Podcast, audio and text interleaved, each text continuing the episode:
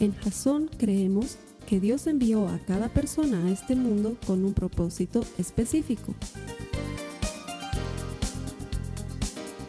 Nuestra misión es ayudarte a que tengas una relación personal con Jesús y a través de ella encuentres ese propósito para tu vida. Queremos ayudarte a alcanzar ese propósito. Es nuestra oración que este podcast te ayude a tener visión, a tener jazón.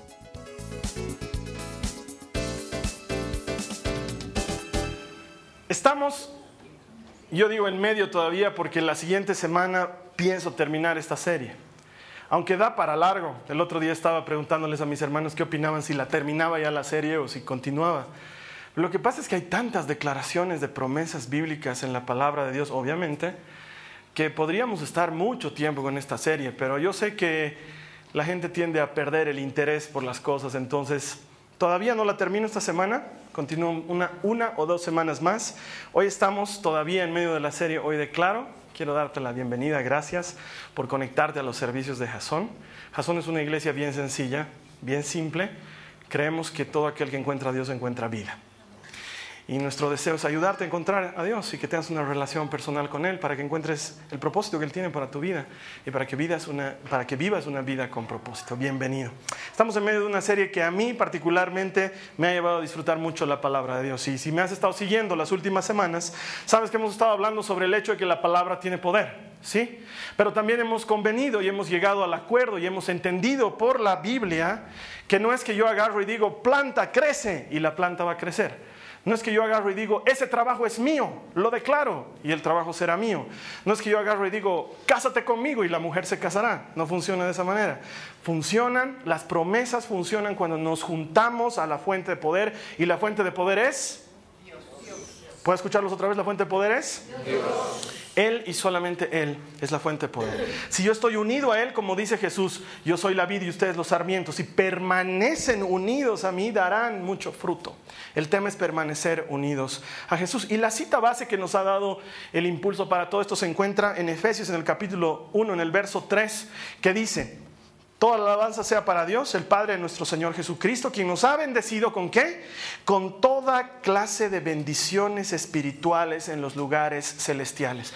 Todas esas bendiciones están disponibles para nosotros y ahí da la condición, dice, ¿por qué? Porque estamos unidos a Cristo, estamos unidos a la fuente de poder. Entonces, cuando estamos unidos a la fuente de poder, esas promesas las podemos hacer efectivas en nuestras vidas. Son nuestras Muchas todavía no han sido hechas efectivas en nuestras vidas, pero las podemos hacer efectivas, porque toda promesa lo único que requiere es que cumplas una condición, así de sencillo. Eso es lo que nos enseña la Biblia, un poco como los cupones de descuento, ¿no es cierto?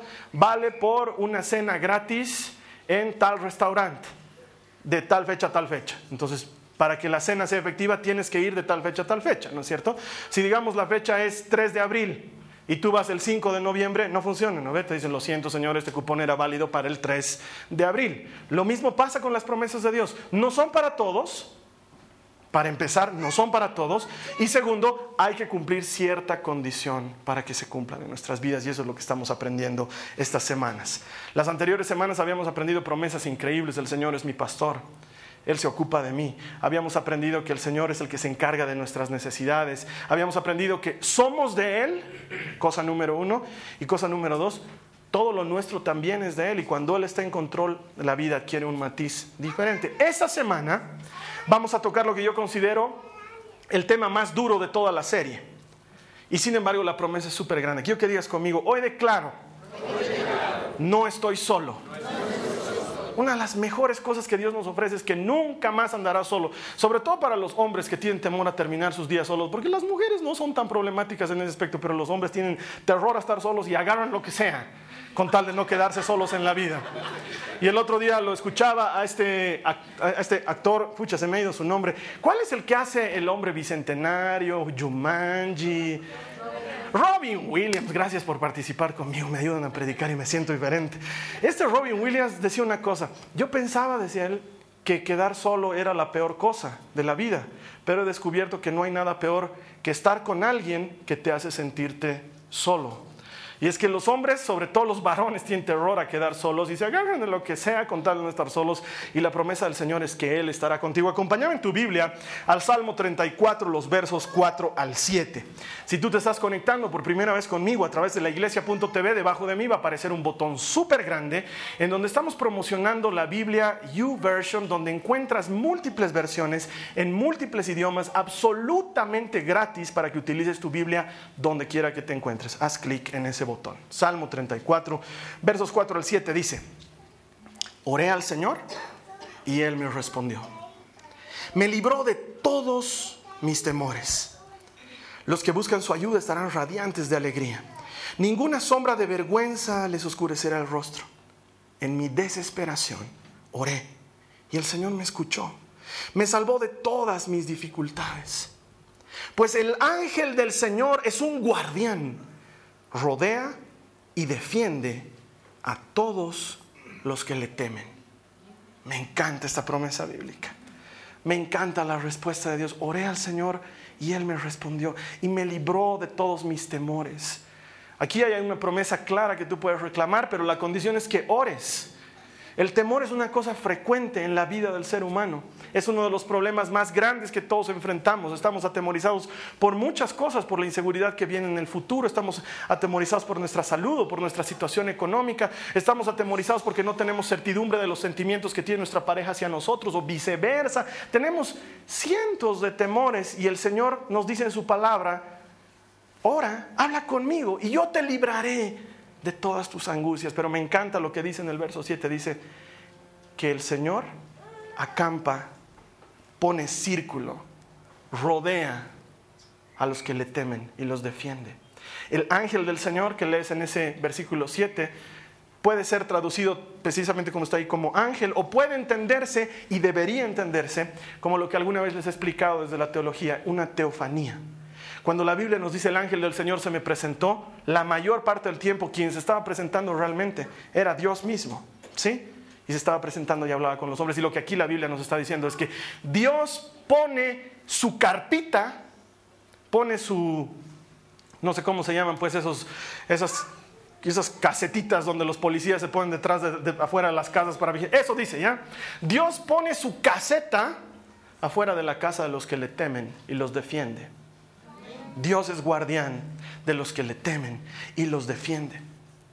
Entonces de eso también podemos entender que hay dos tipos de temores, porque si te das cuenta, lo que acabamos de leer nos habla de que este hombre estaba atemorizado de algo y sin embargo termina hablando de que tiene un temor diferente, ¿sí? Dice, me libró de todos mis temores, pero el ángel del Señor acampa junto a los que le temen. Hay dos tipos de temores, hay dos temores diferentes. Un temor que es malo y que como Juan nos enseña en una de sus cartas, es malo porque supone un castigo, está derivado de la, del miedo que uno tiene a que vayas a sufrir alguna penitencia, alguna pérdida, algo grave. Y hay un otro temor, un temor que es santo y que es bueno y que corresponde a los hijos de Dios. Y por eso sé que esta es una semana difícil, porque el mundo le ha perdido temor a Dios. Y hemos empezado a tratar a Dios como si fuera cualquier cosa. Entonces hay dos temores. Hay un temor que es bueno y hay un temor que no es bueno. De hecho, por ejemplo, yo me acuerdo cuando era chiquito, que bien que mi mamá no está aquí porque se enojaría, pero yo tenía miedo a mi mamá. Ahora, si mi mamá habla aquí, diría, yo he sido buena, nunca les he hecho nada, pero los hijos tenemos miedo. Amamos a nuestros papás, pero cuando mi mamá ni siquiera nos gritaba, mi mamá nunca me ha pegado. No gritaba, no pegaba, pero ponía una cara que yo ya sabía que el fin del mundo estaba próximo. Entonces, muchas veces estábamos jugando con mi hermano o haciendo alguna. Yo era tremendo de chiquito. Yo me quejo de la María Joaquina. La María Joaquina pues, es una pipoca a mi lado. Yo era un maleantito en progreso. O sea, era terrible. Pero cuando mi mamá me miraba, no hablaba, solo me miraba. Creo que tenía alguna de esas habilidades que tienen los X-Men, no sé, porque me miraba y me sentía congelado así con su mirada, porque tenía miedo. Tenía miedo de que algo me vaya a pasar, aun cuando nunca en la vida me había pegado. Tenía miedo. Hay un temor que deriva también del respeto. De que sabes que estás haciendo algo que no tienes que hacer. Y vamos a entrar un poco más en eso más adelante. Quiero que veas lo que dice Jeremías 20:11, que en los últimos tiempos ha venido a ser mi cita favorita. Dice, pero el Señor está conmigo como campeón temible Por tanto, mis perseguidores tropezarán y no prevalecerán. Quedarán muy avergonzados, pues no triunfaron. Tendrán afrenta perpetua que nunca será olvidada. Es como que Jeremías se está hablando a sí mismo. Yo me lo imagino, aunque sé que la época no, no funciona, pero me lo imagino como mirándose al espejo en la mañana cuando se estaba afeitando. Y está preocupado porque sabe lo que le espera afuera, porque la vida de Jeremías era difícil. Y se recuerda a sí mismo y dice, pero el Señor está conmigo como un campeón temible. Y eso le da ánimo y le da fuerzas, porque sabe que no está solo. Igual que tú no estás solo cuando enfrentes dificultad, Él está contigo. Cuando pases por una necesidad, Él te está tomando de la mano. Cuando tienes que ir a hablar con esa persona con quien no quisieras hablar, Dios ha ido contigo. Dios está contigo en todo momento. Pero me encanta que no dice, no dice, pero el Señor está conmigo. Punto. Dice, como campeón temible. Me lo imagino como a Hugh Jackman en esa película de los robots boxeadores, ¿han visto? Sí, que el changuito está caminando y detrás tiene su guarura, que es un robot gigantesco, y que encima es boxeador. Así me imagino la, la figura, porque no es solamente que hay alguien conmigo, hay alguien conmigo que sabe pelear, que sabe defender, que sabe luchar, que no me deja solo. Esa es la promesa del Señor. Y tú puedes decir, hoy declaro, no estoy solo. Y cuando estés enfrentándote a cualquier dificultad, poder decir, hoy declaro, no estoy solo. Él está a mi lado. El Señor está a mi lado. Para los que están tomando notas, el primer punto, quiero que lo repitas conmigo. Hoy declaro. No, pues, pero con ganas. Hoy declaro. No, temeré. no temeré. Es una primera cosa. Mira lo que dice Jesús. Está hablando el Señor Jesús en Lucas 12, en el verso 4. Dice, queridos amigos, está hablando con la gente, no teman a los que quieren matarles el cuerpo. Después de eso no pueden hacerles nada más. La declaración de Jesús es bien simple. No teman a los que pueden hacerles daño. Porque no les pueden hacer nada más. No teman. De hecho, la Biblia menciona esta frase, no temas, 365 veces. Una vez por cada día del año. Porque Dios sabe que tenemos muchos problemas con el miedo. Los maridos tienen miedo de sus esposas. Las esposas tienen miedo de sus maridos. Los hijos tienen miedo de sus padres. Los padres tienen miedo de sus hijos. Vivimos en una sociedad en, la que el miedo campea. Yo conozco personas que ya no salen a la calle. Ay, es que se ha vuelto bien peligroso. Yo no salgo si no es el radiotaxi. Y si no es el que está al frente de mi casa. Y si no es el del maestro Jacinto. Y entonces a veces el maestro Jacinto está lejos de tu casa y no puedes salir. Y te vuelves esclavo de tus temores. Ah, no, yo no cambio dinero si no es en tal casa de cambios. O yo no meto mi plata si no es a tal banco. O yo no hago tal cosa si no es a tal hora del día. Y vivimos presa del temor. Vivimos presa de la angustia. Nuestra imaginación nos hace volar a cosas que probablemente nunca vayan a suceder. Y dejamos que os obstaculicen nuestra visión y nos vuelvan esclavos en nuestra propia vida. Conozco personas que son esclavas en su propia casa, que son incapaces de caminar del dormitorio a la cocina si no es con la luz encendida o con alguien más dentro de la casa. Conozco personas que son incapaces de ser libres cuando Jesús mismo nos dice, no tengan miedo, no tengan miedo. Y no dice que no les va a pasar nada, dice, no tengan miedo a los que les pueden hacer daño. Está diciendo que puede pasar, pero él dice, no tengas miedo, porque él sabe que está contigo. Él sabe que es parte de su promesa protegerte y ayudarte. Es parte de lo que Él tiene que hacer. Lo vimos tres semanas atrás. Si Él es tu buen pastor, su trabajo es cuidarte. Su trabajo es hacerlo. Y lo tiene que hacer bien. Entonces por eso con toda autoridad te dice, no temas. Ahora tú deberías decir, pero ¿y cómo hago para vencer mis temores, Carlos Alberto? Porque es lindo, no tengas miedo. Suena al papá que le da un consejo así, oh, macho, campeón, parece, no tenga miedo. ¿Y cómo hago? Porque el miedo sigue allá adentro. ¿Cómo hago? La respuesta está en el salmo que hemos leído al principio. Oré al Señor y Él me libró de todas mis angustias. Necesitamos estrechar nuestra relación con Jesús. Necesitamos pasar tiempo en su palabra. No sé cuánto lees la Biblia, no sé si la lees, no sé si, si, forma parte de tu diario vivir, no sé qué haces, los días que no te veo aquí. Te veo solamente algunos 50 minutos a la semana, a otros 30 minutos a la semana. No los veo más. Y me, veo en la obligación de decirte, una hora no es suficiente, no lo es. Hay gente que dice, yo voy los domingos a recargar las pilas a la iglesia y me da bronca que digan eso, porque el resto de la semana, ¿qué estás haciendo? ¿Gastando las pilas? Si yo mi celular no lo pongo a cargar todos los días, no me dura. Tengo que ponerlo a cargar todos los días. Tu espíritu necesita de la presencia de Dios como nosotros necesitamos de agua para vivir. Y lo matamos de hambre a nuestro espíritu, pero alimentamos nuestros temores. Entonces no me extraña que nuestros temores nos esclavicen. Un día a la semana no es suficiente.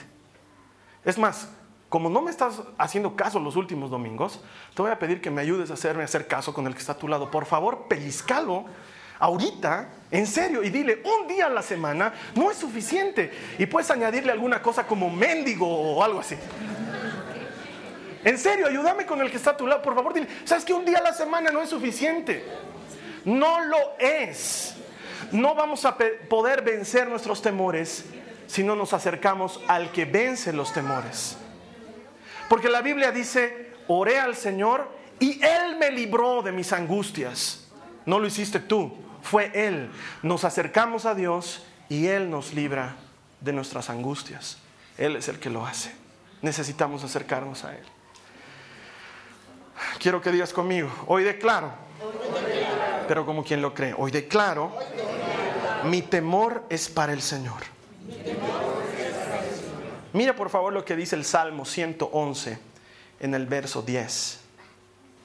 Salmo 111 en el verso 10 dice, el temor del Señor es la base de la verdadera sabiduría.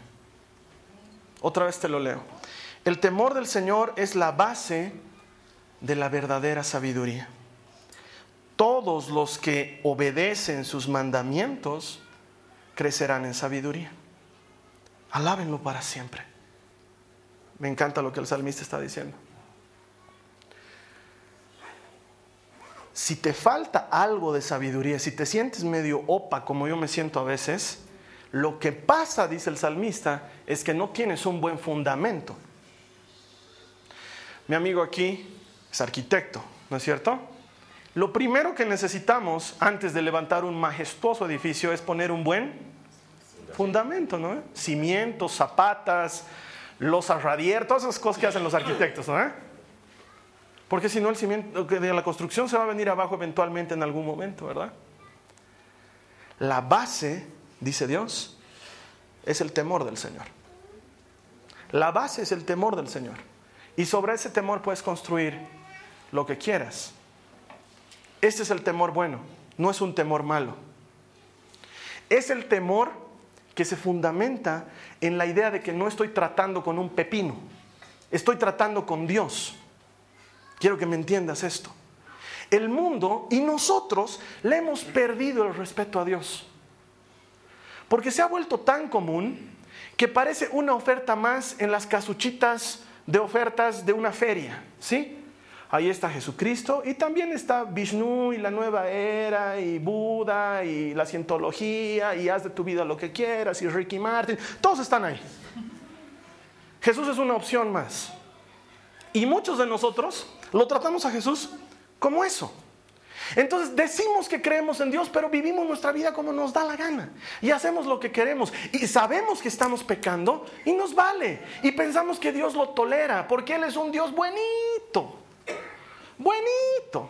Conozco un hermano que tenía una teoría increíble sobre el amor de Dios. Él decía, Dios me ama tanto, salud, que me ama así como estoy ahorita, seco, pim. Y quiero decirte la verdad, claro que Dios lo amaba así, claro que Dios lo amaba así, pero el hecho de que Dios te ame así no significa que quiera dejarte así. Él tiene mandamientos y preceptos. Y no es que Él se va a adaptar a nosotros, que va a decir, a ver, voy a venir a la vida del Gregorio y como el Gregorio es pegador de mujeres, me voy a adaptar a Él porque es pegador de mujeres y así lo amo, es mi hijo. Dale, guay, que a tu mujer, o sea, no hay ningún problema. Y luego también voy a entrar a la vida de la Gertrudis. Y como ella es chismosa y jugadora y le gusta fumarse uno que otro mientras está repartiendo casas, ya, ¿qué vamos a hacer? Gran mal tampoco no es que está matando, digamos, ¿no? Ya me voy a acomodar en su vida. Más bien, cambia esa cartita porque es muy baja. Con, seguir una más. O sea, Dios no se adapta a nosotros, pero por alguna razón pensamos que la vida es así porque Él es un Dios buenito. Buenito. Es lo que el, cine y las películas y las revistas nos lo pintan. Nos lo muestran un flaquito, parece que está muerto de hambre, ¿no es cierto? O sea, el tipo que agarra y multiplica comida para 15 mil personas parece muerto de hambre, ¿no? Arrastra sus pies, tiene cara de pesadumbrado, ¿no? Venid a mí, los cansados y Y él parece más cansado que los cansados. No es así. Jesús no es así. Dios no es así. Por alguna razón, pensamos que Él es así y le perdemos el respeto. Abundan los que dicen, hermano, ¿sabes qué? Sé que tú eres cristiano, pero yo tengo mi relación con Dios a mi manera. Dime si no has conocido una persona así. Tengo mi relación con Dios a mi manera. Yo quisiera preguntarle, ¿cuál es su manera? Porque según la Biblia hay una sola manera, la manera de Dios. No hay a tu manera, es o a la manera de Dios o no tienes relación con Dios. Así de simple. Porque si no, cada quien podría hacer lo que le da la gana en esta vida y para Dios no es así. Él dice, si me obedeces y guardas mis mandamientos, estas bendiciones te acompañarán. Pero si me desobedeces y no cumples mis mandamientos, estas maldiciones te acompañarán. Lo dice claro. No hay tu manera, la manera del fulano, la manera del chino, la manera del jesuita. No hay. Es la manera de Dios y punto. No hay más manera. Lo que pasa es que nosotros pensamos que Dios se debería acomodar a nuestra manera, a nuestro estilo de vida. Yo quisiera orar todos los días, Carlos Alberto, pero no me da tiempo. Yo oro los domingos antes de venir a la iglesia. Felicidades, no es la manera de Dios. Hermano, yo no leo siempre la Biblia, leo cada vez que puedo. Con eso no creo que Dios se enoje, no, no creo que Dios se enoje. Sencillamente no es la manera de Dios y punto. No es un tema de si se enoja o no se enoja, si es su manera o no es su manera. Y como el mundo es subjetivo y relativo, como lo que es bueno para ti no necesariamente es bueno para mí, campeamos en una relación con Dios que según nosotros es relación con Dios, pero que para Dios no es una relación. Y le hemos perdido absolutamente el respeto. Y aquí vuelve la burra al trigo con lo que siempre digo y tal vez estás cansado de escucharlo, pero a mí me cansa que lo digan. Che, muñequeame con el flaco para que me dé un trabajito. ¿Quién es el flaco? Porque que yo sepa, los gerentes de los bancos no son flacos. Entonces, ¿con quién quieres que te lo muñeque? No, pues con el, flaco, con tu jefe. Estamos hablando de Dios. Nos referimos a Él como cualquier cosa. Él es Dios. ¿Sabes qué? Se le aparece Dios a Isaías. E Isaías dice, ahora sí que me he fundido. Me voy a morir. Lo he visto. He hablado con Él, me voy a morir. Y Dios le dice, tranquilo, no te vas a morir porque te he elegido con un propósito. Y no es el único caso. Moisés está desesperado por ver su gloria y Dios le dice, te voy a mostrar la espalda de mi gloria, porque si te muestro mi gloria, te mueres. Y no le dice, ya, pues, flaco, un poquito tu gloria, sea tu bar. No entiende que está hablando con el Dios Todopoderoso, soberano, dueño de todo cuanto existe. La semana pasada veíamos que Él es el dueño de todo cuanto existe. Y le hemos perdido el respeto. Por ejemplo, las reuniones de domingo son a las diez y media. No me imagino que tú llegarías a una cita con alguien importante 45 minutos más tarde. No lo harías. A no ser que seas un descarado, que tu palabra no valga nada, que digas, nos vemos a las diez y media y te aparezcas 45 minutos más tarde. La reunión de domingo es una cita con Dios, no con el pastor, no con el ministerio de alabanza, con Dios. Él merece respeto. Esta mañana cuando comenzábamos la alabanza, éramos cuatro, de verdad éramos cuatro. Y les decía a mis hermanos, la alabanza comienza en este momento no porque haya o no haya gente, porque lo hemos citado a Dios a alabarlo a esa hora. Y con Él vamos a cumplir. Él es Dios. Pero queremos que Dios sea súper cumplido con nosotros. Señor, tres meses te llevo orando y no me, no me, no me responda a mi oración. Y nos lo imaginamos ahí a Dios así, perdón, es que todavía estoy preparando el milagro, ay, ¿cómo hago? Este mi hijo me está demandando, no estoy siendo puntual con él. Él es Dios. Como se diría vulgarmente, esta es su cancha, es su pelota y juegan los que él quiere. Yo me acuerdo que cuando era changuito, yo quería jugar fútbol en mi colegio, estaba así, fuera de la cancha, ¿no? Porque así se espera por jugar fútbol, ¿ya? Y entonces me acercaba a algún chango y le decía, oye, ¿puedo jugar? Y me decía, no sé, pregúntale al dueño de la pelota. ¿Nunca te ha pasado eso? ¿Quién es el dueño de la pelota? Y saben que siempre el más sonso para jugar fútbol, ese era el dueño de la pelota. Era la única forma en que iba a jugar fútbol. Tenía que ser dueño de la pelota. Entonces, fulano, ¿puedo jugar? Y todavía te miraban. Ya, ya estamos completos. Ah, ya, entra. Así, ¿no? Entonces, te hacía el favor de que entres a jugar. Suena chistoso, pero así es la cosa. Dios no tendría por qué habernos favorecido. Seamos honestos. ¿Qué tengo yo de especial? ¿Qué tiene el Carlos Alberto Paz de especial? Nada.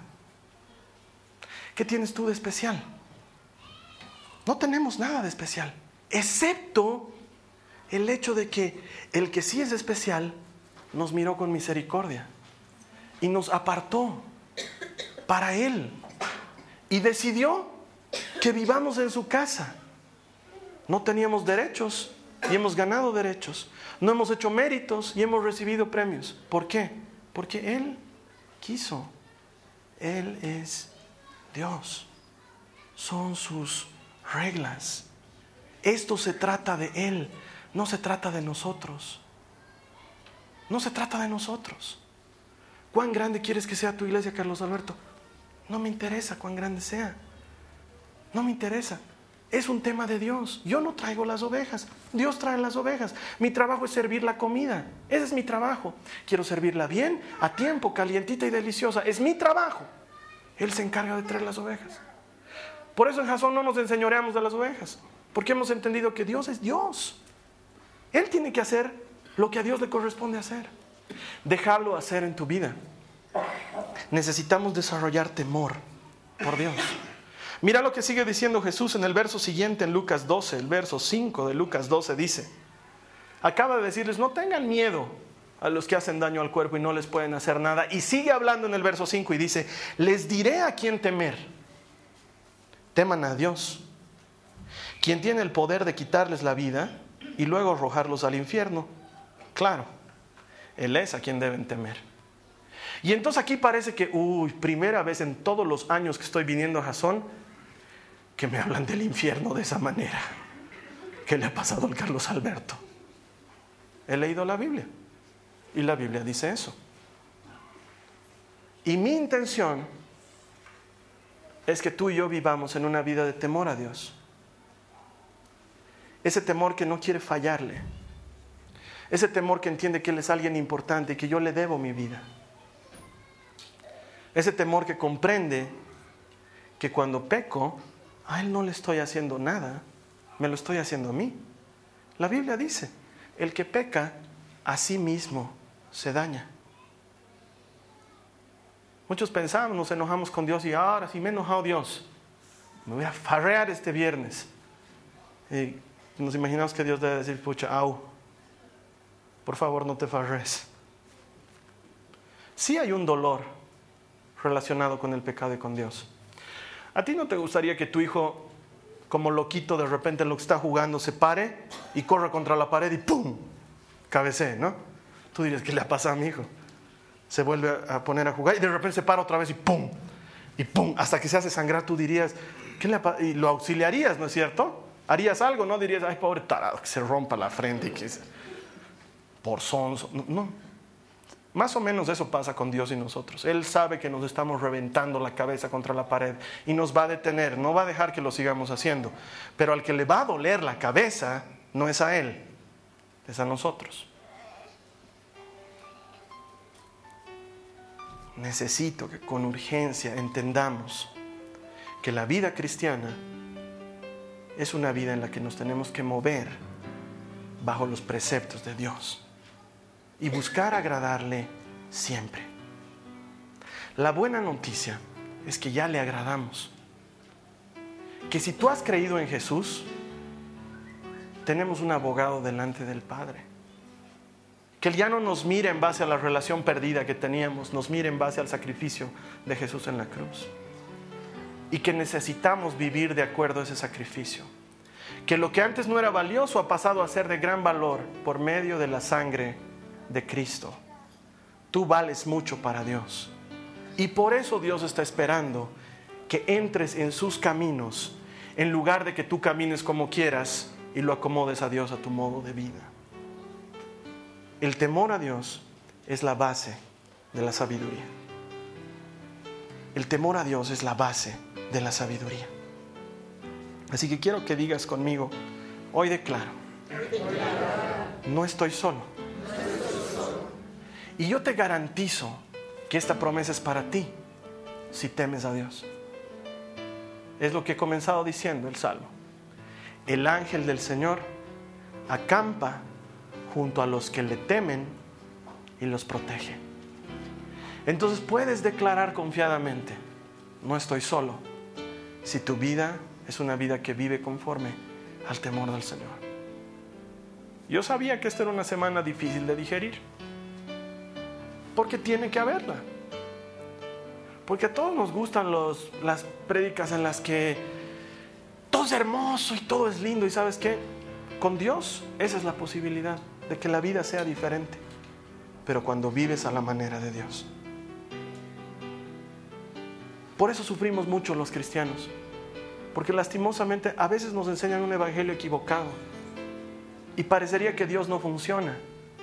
Y Dios no es un cajero automático que tiene que funcionar. Dios es Dios. Nosotros tenemos que adecuarnos a Él, no Él adecuarse a nosotros. Si tú te adecuas a Dios, empiezas a caminar en sus caminos, a vivir por su palabra, a entender que estás tratando con Dios y no con el flaco, lo respetas, lo honras, no solo de palabra, pero en cada acto que haces en tu vida, desarrollas una relación con Él. ¿Qué te podría pasar? ¿Qué te podría faltar? No habría manera de que algo te suceda, porque Dios estaría contigo. Y aún en medio de la dificultad, Él que es un guardián alrededor de los que le temen, te protegería. Te invito a que te quedes con el pastor en línea, él te va a llevar a una oración. Nos vamos a ver aquí la siguiente semana. Para una semana más de Hoy de Claro, te aseguro que Dios va a tener algo lindo para ti la siguiente semana. Que Dios te bendiga. Gracias. Esta ha sido una producción de Jason Cristianos con Propósito.